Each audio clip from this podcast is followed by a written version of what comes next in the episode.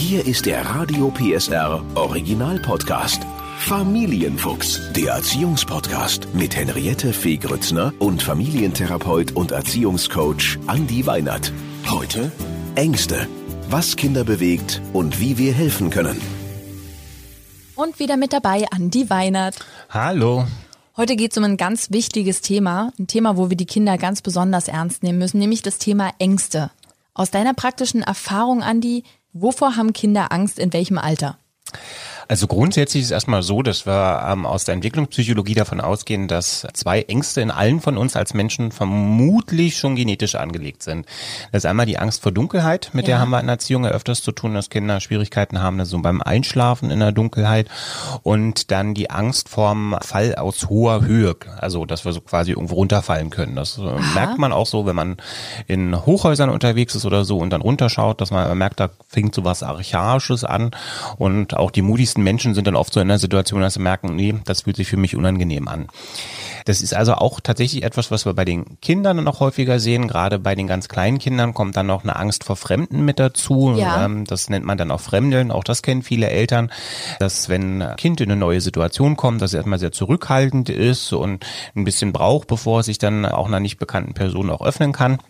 Und das zieht sich dann quasi, wenn die älter werden, weil du ja so gesagt hast, dann mal so um 10, 12, wird das Ganze eher so durch soziokulturelle Ängste abgelöst. Und das, ähm, das wären? Äh, heißt also beispielsweise sowas, dass man gemocht werden möchte von ja besten Freundinnen, dann irgendwann auch von der Peer, wie wir so schön sagen, also so von der Gruppe, mit der ich dann auch Zeit verbringen möchte. Dazu kommt dann auch oft eine Versagensangst. Man will in der Schule gut sein, man will den Dingen auch entsprechen. Und dann geht das Ganze natürlich zunehmend eben auch in Ängste, die wir dann auch als Erwachsene kennen. Ne? Dass es also darum geht, was will ich machen, wie viel Verantwortung möchte ich übernehmen, welchen Ängsten bin ich dann so gewachsen. Ja.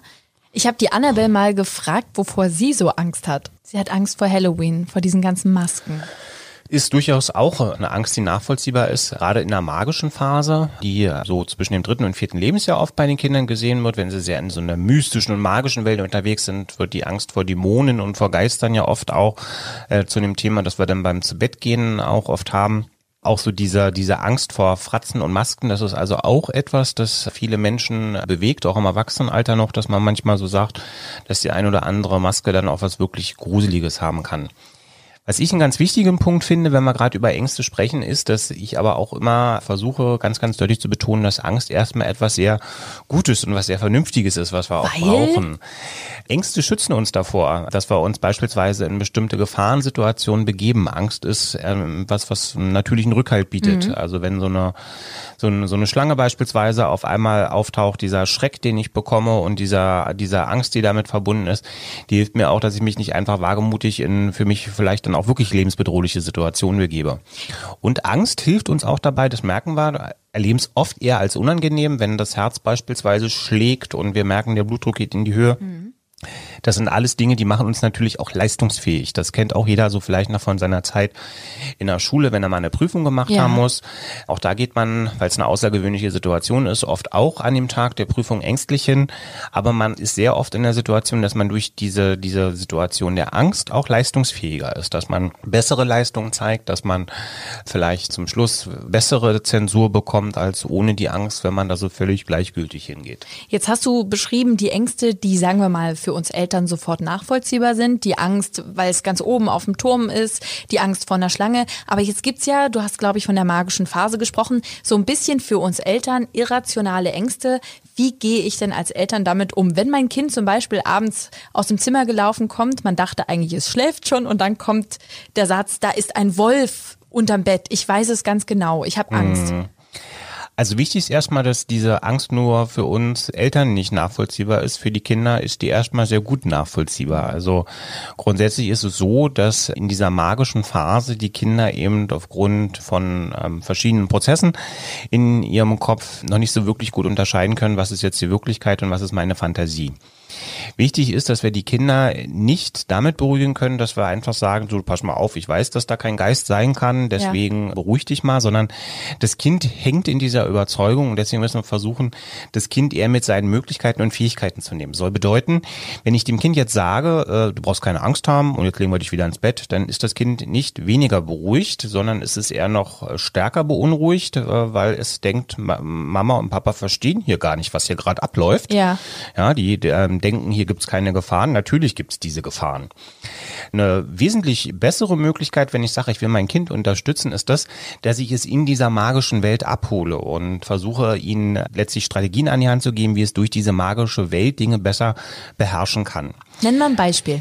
Dazu kann beispielsweise gehören, dass wenn ich merke, dass das also ein Thema wird, äh, dass das Kind am Abend sagt, Mensch, hier sind irgendwelche Geister versteckt, dass ich beispielsweise vorher Lebensmittelfarbe eingekauft haben kann ähm, und sagen kann, also das kennen wir schon bei uns in der Familie, das wird immer mal so ein Thema und ähm, von der Uroma habe ich noch einen alten Zaubertrank oh, bei mir. toll, cool. Dann nimmt man irgendwas, wo man sagt, okay, das kann das Kind gut trinken, man mischt da irgendwas zusammen mit dem Kind, da sind ja Fantasie ja keine Grenzen gesetzt, da kann man vielleicht noch ein Minzblatt mit reinmachen oder so und kann sagen, das musst du jetzt also wirklich trinken.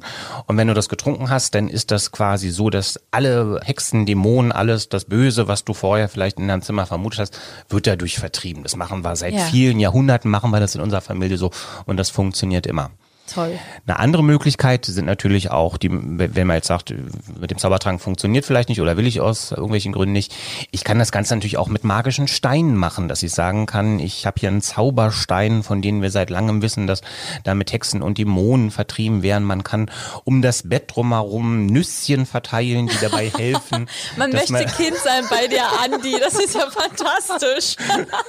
oh, schön ähm, kann, kann also so Nüsschen verteilen und kann sagen, die heben wir morgen wieder auf, die vertreiben Hexen und Dämonen. Das heißt also, es gibt hundert Möglichkeiten und was mich manche Eltern, wenn ich ihnen das so vorschlage, immer fragen, ist, naja, fühlt sich das Kind denn da nicht veralbert? Nee, das Kind fühlt sich da nicht veralbert, es fühlt sich abgeholt und ich kann jedem versprechen, wenn der nächste Schritt in der ähm, ähm sozusagen Entwicklung des Kindes kommt, natürlich wird man irgendwann, wenn man zwölf oder dreizehn ist, darüber schmunzelnd nachdenken und wenn man noch ein bisschen älter ist, wird man darüber sicherlich auch irgendwann herzhaft lachen können, dass man das mal so gemacht hat. Aber es ist eine schöne Tradition, die einfach auch dabei helfen kann, dass man sagen kann, ähm, die kindliche Erlebenswelt und die Erwachsenenerlebenswelt, die sind ganz, ganz oft sehr unterschiedliche und man macht sich in der Erziehung vieles einfacher, wenn ich sage, ich versuche nicht den Fehler zu machen, meine Erwachsenenwelt oder meine Elternwelt auf das Kind zu übertragen, sondern begebe mich in die Kinderwelt und versuche da Lösungen zu finden. Also ganz klar ist die Angst der Kinder ernst nehmen. Mhm. Wie ist es zum Beispiel bei der Angst vorm Zahnarzt? Bei der Angst vorm Zahnarzt ist es ja jetzt nochmal ein bisschen was anderes, weil da ja tatsächlich das Kind unter Umständen auch schon mal die Erfahrung gemacht hat, dass das Ganze mit Schmerzen verbunden ja. sein kann. Und das kann man, glaube ich, dem Kind auch immer gut erklären und sollte man sich selber auch klar machen. Oft ist es nicht die Angst vom Zahnarzt an sich, sondern es ist die Angst vor den Schmerzen, die durch bestimmte Eingriffe beim Zahnarzt passieren ja. könnten. Das ist auch wichtig, das so für sich selber und für das Kind auseinanderzunehmen, weil damit wird es kontrollierbarer, wird es verstehbarer ist in einem anderen Kontext mache ich das auch immer wieder, dass ich sage, die meisten Menschen sprechen immer davon, dass sie Prüfungsangst haben. Ja. Sie haben aber eigentlich gar keine Prüfungsangst, sondern sie haben eigentlich Prüfungsergebnisangst. Sie haben Angst davor durchzufallen. Ah. Deswegen brauchen sie oder können das ein Stück weit in ihrem Kopf auch entkoppeln. Nicht die Situation der Prüfung ist das, äh, was eigentlich die Angst auslöst, sondern dass man in dieser Situation versagen könnte. Ja. Ja, und alleine so diese Unterscheidung kann dabei helfen, dass man merkt, dass wenn man jetzt an die Prüfung und den Prüfungstag denkt, dass dann die Angst sich ein bisschen reduziert. Und das kann man auch wieder bei den Kindern ab einem bestimmten Alter sehr gut machen, dass man sagen kann, das kann natürlich passieren, dass der Zahnarzt bestimmte Sachen machen muss, die unangenehm sind oder dass der vielleicht sogar bohren muss. Ja. Aber es gibt eine ganz einfache Grundregel, auch die habe ich Tadi immer schon vermittelt, dass ich gesagt habe, also Zahnarzt tut in der Regel nur dann weh, wenn man nicht hingeht. Also ah, erstmal ja, so ein bisschen. Ja, ja. Da hast du recht. ist, ist tatsächlich auch so, dass man sagt, ganz oft geht's ja darum, dass der Zahnarzt einfach nur gucken will, dass er schauen möchte, ob man die Zähne richtig putzt.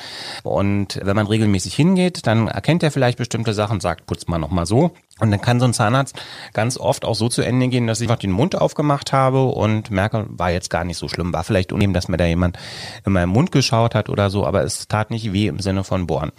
Erst in dem Moment, wo ich anfange, dass ich sage, ich putze mir die Zähne nicht mehr oder ich gehe nicht mehr zum Zahnarzt hin, da wird es immer schwierig und dann fängt es an, weh zu tun. Ja. Und ich glaube, da kriegen die Kinder auch so ein Stück weit eine Idee von und schaffen vielleicht auch den Transfer, dass man den Kindern auch wieder gut vermitteln kann. Deswegen ist wichtig, dass du dir zum Beispiel auch die Zähne putzt. Ja. Mittlerweile ist es auch so, dass viele Zahnärzte auch sich ein Stück weit spezialisiert haben, weil auch so ein Background, die Umgebung spielt eine wichtige Rolle, nicht nur für Kinder, sondern oft auch für Erwachsene. Also sagen so dieses ganz sterile, meistens gibt es in der Zahnarztpraxis auch noch einen bestimmten Geruch, den mhm. viele negativ assoziieren. Auch da gibt es mittlerweile ja Zahnärzte, die sagen, wir sind auf Kinder spezialisiert. Da kommt man in die Praxis rein und hat das Gefühl, man kommt in die Kita, da gibt's eine Rutsche, da ist der Zahnarzt überhaupt nicht mehr mit einem weißen Kittel angezogen und da ja. Gibt's Kuscheltiere in dem Liegestuhl und das ist also wirklich ganz toll auch mittlerweile für die Kinder gemacht. Kuscheltier ist das Stichwort. Bei Annabelle haben wir ein Kuscheltier eingeführt. Wir haben eins ausgesucht. Das ist das kleine, das ist so ein kleines rosanes Einhorn. Mhm. Ja, das ist, äh, sieht ganz niedlich aus und äh, lässt sich auch schön drücken. Und wir machen das immer so, Zahnarzt, Impfen, diese ganzen Dinge, die so unangenehm sind, ja, oder wenn auch eine wichtige Sache ansteht in der Schule, das ist sozusagen so, dass das Einhorn, was ähm, unendlich viele Schmerzen erträgt, ohne einen Quiek zu sagen. Und wirklich, oder wenn sie sich verletzt hat und wir müssen es desinfizieren oder so Sachen, ja, mhm. ähm, dann beißt sie da auch rauf oder sie drückt es ganz doll. Und da, ich habe manchmal das Gefühl, als würde der ganze Schmerz oder die Angst da einfach reinfließen fließen, ne? In das Hero Horny. In das. ja, ich werde ihr vorschlagen, dass wir es so nennen, das Hero Horny. Genau, also da geht dann quasi alles rein. Und das funktioniert bei uns zum Beispiel super. Und sie besteht auch darauf, dass wenn solche Termine anstehen, dass Hero Horny mitkommt. Ja, sehr schön.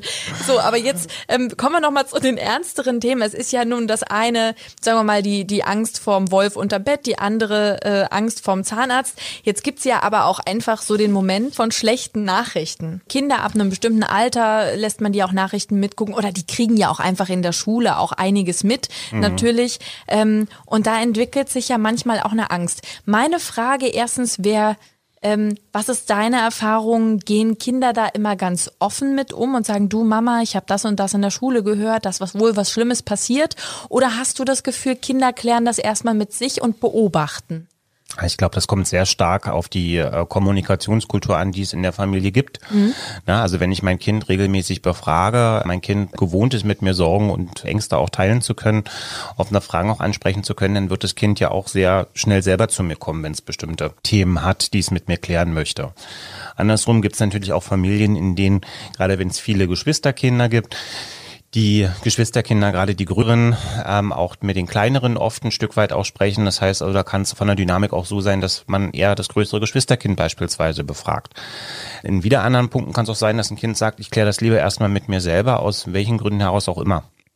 Grundsätzlich glaube ich, ist das Wichtige, dass wir eine Idee davon bekommen, was, was könnte mein Kind bewegen. Also ähm, mhm. wo, das Kind wird ja in der Regel dann Verunsicherung erleben, wenn es Themen gibt, die uns auch als Erwachsene durchaus präsent ja. äh, werden. Und dann kann ich mir natürlich schon mal überlegen, was könnten so mögliche Fragen sein. Und es gibt so einen Grundsatz, dass ich glaube, Wissen ähm, kompensiert Unsicherheit. Und das gilt, glaube ich, auch auf unsere Kinder ganz gut. In dem Moment, wo ich mein Kind Dinge erkläre, dann kann das Ganze auch für das Kind besser besser begreifbar werden und hilft dabei automatisch auch Ängste zu reduzieren. Das geht uns Erwachsenen ja nicht anders. Ne? Ja. Also wenn ich erklärt bekomme, wie ich mich in bestimmten Situationen zu verhalten habe, mich informiere, dann habe ich das Gefühl, dass ich informiert bin und kann mich dann auch besser, handlungskompetenter bewegen. Und das ist bei unseren Kindern letztlich genauso. Ich muss nicht auf alles eine Antwort haben. Ich darf an manchen Punkten, wenn ich in Sorge bin, auch selber sagen, dass ich in Sorge bin. Ich sollte meinem Kind aber auch immer versuchen zu vermitteln, dass das nichts Schlimmes ist. Also ja. Sorge, wie ich vorhin an einem anderen Punkt schon gesagt habe, Sorge und Angst sind auch wichtige Punkte, die uns im Leben helfen zu verstehen, es ist gerade eine besondere Situation. Es gibt vielleicht an der einen oder anderen Stelle auch eine besondere Gefahr. Die kriegt man aber mit bestimmten Dingen auch gelöst. Die kriegt man gebannt. Ich weiß nicht, ob du das von zu Hause kennst, aber manchmal möchte man mit seinem Kind ja über bestimmte Dinge reden, wo man merkt, oh, da ist eine Angst und mhm. das Kind möchte das gar nicht. Ähm, ich habe es jetzt immer so gehandhabt, dass ich sage, also äh, ne, ich, ich weiß darum, ich signalisiere das quasi und sage dann nur, wenn du möchtest, können wir darüber sprechen. Und ich genau. denke dann immer, das Kind kommt dann schon.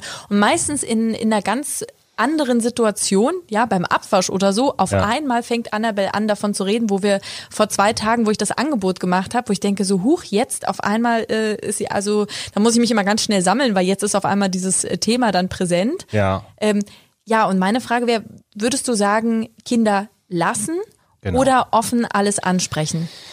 Da werden wir vielleicht doch zum späteren Thema mal drauf kommen. Auch das ist ein ganz wichtiger Grundsatz. Kinder stellen nur Fragen zu Dingen, von denen sie glauben, auch die Antwort in irgendeiner Form bewerten zu können oder verarbeiten zu können. Mhm. Ja, ähm, das bedeutet also auch, ähm, ich kann mein Kind manchmal auch einfach so, wie du es auch beschrieben hast, Bälle zuspielen und kann gucken, was macht das Kind damit. Ja. Ja, also vielleicht, auch wenn wir ein anderes Thema haben, beim Thema Sexualität ist das auch so eine ganz wichtige Geschichte, dass man, wenn es darum geht, dem Kind zu erklären, was, wie viel soll ich meinem Kind erzählen, ja kleinschrittige Angebote machen. Das Kind, wenn es gesagt bekommt, das kommt aus der Mama und es kommen keine weiteren Fragen, muss ich auch keine weiteren Fragen beantworten. Also nicht dann noch weiter und genau, tiefer rein ins genau. Thema, bis so, es unangenehm so wird. So ist es sozusagen ja bei bestimmten, beim Umgang mit Ängsten eigentlich ganz genauso. Ne? Also warum tragen die Menschen ähm, zu Halloween Masken? Kann ja eine Frage sein. Ne? Und dann kann man ja sagen, das ist durchaus eine Tradition, die sich entwickelt hat. Dann kann die dahinterliegende Tradition erklären und dann kann man gucken, gibt es die nächste Frage. Ne? Äh, warum wird das gemacht oder sonst was dergleichen. Das heißt also, diese Gesprächsoffenheit zu signalisieren, ist, glaube ich, immer ein ganz wichtiger Punkt. Und das, was du beschrieben hast, ist gar nicht so sehr selten, sondern eher naturgemäß so, dass dann die Kinder irgendwann später kommen, wenn sie sich darüber Gedanken gemacht haben, wenn sie glauben, sie sind dafür offen, dass sie dann sagen, jetzt will ich mit dir darüber sprechen. Also, ne, es prasseln ja täglich schlechte Nachrichten auf uns ein, ne? Auch schlimme Sachen und aber nicht das Kinder, nicht, nicht das Kind direkt konfrontieren immer damit, sondern ein Angebot machen und auch warten, bis das Kind selber seine Fragen stellt. Und vielleicht auch so eine gesunde Filterfunktion in diesem Zusammenhang ausüben. Also nicht alles muss man ja eins zu eins auf die Kinder auch immer weitergeben. Genau. Und am Ende ist ja die große Frage, wenn ein Kind Angst hat, wie kann ich das auffangen? Habe ich Annabelle mal gefragt. Wenn du manchmal Angst hast, zum Beispiel einen schlechten Traum hattest oder Angst hast vor einem Monster, was im Schrank ist oder sonst was, was brauchst du, damit die Angst weggeht? Kuscheln und Mami. Kuscheln und Mami. Das so ist einfach. doch schon mal ein guter Anfang, genau. Also Nähe ist ja tatsächlich etwas, also dem Ganzen liegt noch was anderes zugrunde, das zum Teil auch uns als Erwachsene wieder ganz bekannt ist, nämlich Entspannung und Angst können nicht zeitgleich existieren. Das ist ein Grundsatz, der aus der Verhaltenstherapie kommt. Der wird auch in der Psychotherapie aktiv ausgenutzt und Kuscheln ist eine Form, wie man Entspannung erzeugen kann. Deswegen das, was Annabelle beschreibt, das passt durchaus auch zu diesem Grundsatz. Und das kann tatsächlich auch manchmal eben so sein, dass wenn ich jetzt sage, ich bin vielleicht selber auch in einem angstbeladenen Moment, nicht nur Kinder entspannen sich, wenn sie mit uns kuscheln, sondern wir selbst auch, so dass das eine gute Empfehlung für uns alle sein kann. Entspannungsverfahren gibt es ja viele. Da gibt es ja auch Yoga, da gibt es progressive Muskelentspannung, da kann man ganz verschiedene die machen. Und die kann man ja auch gemeinsam sehr erfolgreich miteinander machen und die helfen manchmal in stürmischen und angstbeladenen Zeiten auch ein Stück weit die Zentrum und den Weg der Mitte wiederfinden zu können. Jetzt ist Kuscheln das eine. Würdest du sagen, aktiv Angst abbauen wäre auch eine Möglichkeit. Also zum Beispiel zu sagen, dann fährt man jetzt Fahrrad oder man geht mal eine Runde rennen, wäre das auch eine Möglichkeit? Genau, also alles das, was Entspannung bringt, alles, was das Herz leichter macht, alles bei dem, wo wir sagen, so, da haben wir auch das Gefühl, da fühlt man sich ein Stück weit auch wieder stärker bei sich, sind gute Möglichkeiten. Und da kann man ja auch die Kinder dazu einladen, da auch selber mal zu gucken. Und was man nicht vergessen sollte, ist, dass Spielen für Kinder eine ganz, ganz wesentliche Strategie mhm. stellt, um auch entspannen zu können und auch Stress abzubauen und auch Ängste Ängste abzubauen? Also Ängste sind wichtig, das hast du ganz klar gesagt. Mhm. Ne? Ängste schützen uns, Ängste bringen uns auch weiter und es gibt verschiedenste Möglichkeiten, ob jetzt kuscheln oder eben laufen gehen, das also quasi die Angst abarbeiten, gibt es verschiedenste Techniken und Möglichkeiten. Wichtig ist, dass man offen bleibt, mhm. dem Kind gegenüber anbietet, dass man drüber spricht, ohne das Kind permanent zu konfrontieren. Genau. Schön. Der Podcast rund um Familie, Eltern, Kinder und Erziehung mit Familientherapeut und Erziehungscoach Andi Weinert. Alle Folgen hören Sie in der Mehr PSR App und überall, wo es Podcasts gibt. Familienfuchs, ein Radio PSR Original Podcast. Moderation Henriette Fee Grützner. Eine Produktion von Regiocast, deutsches Radiounternehmen.